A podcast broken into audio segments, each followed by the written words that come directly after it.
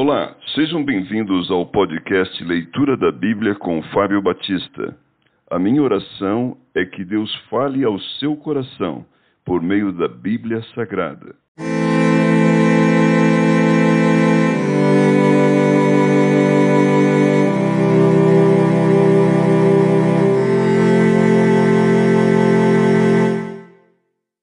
Atos capítulo 14 Paulo e Barnabé em Icônio em Icônio, Paulo e Barnabé entraram juntos na sinagoga judaica e falaram de tal modo que veio a crer grande multidão, tanto de judeus como de gregos.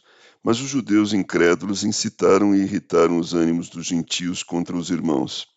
Entretanto, demoraram-se ali muito tempo, falando ousadamente no Senhor, o qual confirmava a palavra da sua graça, concedendo que por mão deles se fizessem sinais e prodígios mas dividiu-se o povo da cidade. Uns eram pelos judeus, outros pelos apóstolos. E como surgisse um tumulto dos gentios e judeus associados com as suas autoridades para os ultrajar e apedrejar, sabendo eles, fugiram para Listra e Derbe, cidades da Licaônia e circunvizinhança, onde anunciaram o evangelho. A cura de um coxo em Listra. Em Listra costumava estar assentado certo homem aleijado, paralítico, desde o seu nascimento, o qual jamais pudera andar. Esse homem ouviu falar Paulo, que, fixando nele os olhos e vendo que possuía fé para ser curado, disse-lhe em alta voz: Apruma-te direito sobre os pés. Ele saltou e andava. Quando as multidões viram o que Paulo fizera, gritaram em língua licaônica, dizendo: Os deuses em forma de homens baixaram até nós. A Barnabé chamavam Júpiter e a Paulo Mercúrio, porque era este o principal portador da palavra. O sacerdote de Júpiter, cujo templo estava em frente da cidade, trazendo para junto das portas touros e grinaldas, queria sacrificar juntamente com as multidões. Porém, ouvindo isto, os apóstolos Barnabé e Paulo, rasgando as suas vestes, saltaram para o meio da multidão, clamando: Senhores, por que fazeis isto? Nós também somos homens como vós, sujeitos aos mesmos sentimentos, e vos anunciamos o Evangelho para que destas coisas vãs vos convertais ao Deus vivo, que fez o céu, a terra, o mar e tudo o que há neles, o qual nas gerações passadas permitiu que todos os povos andassem nos seus próprios caminhos.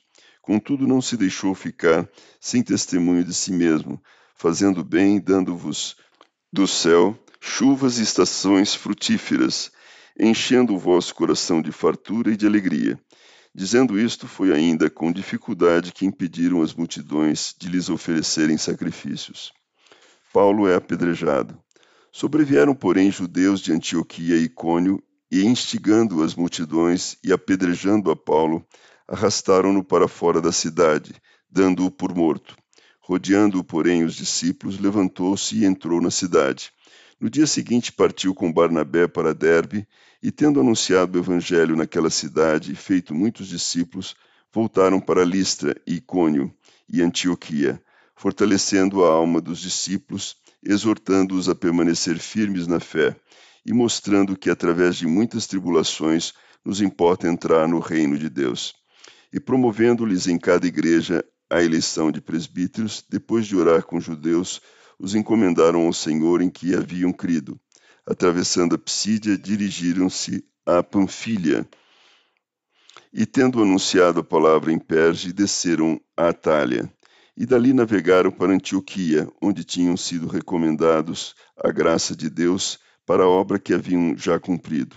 Ali chegados, reunida a igreja, relataram quantas coisas fizera Deus com eles e como abrira aos gentios a porta da fé e permaneceram não pouco tempo com os discípulos.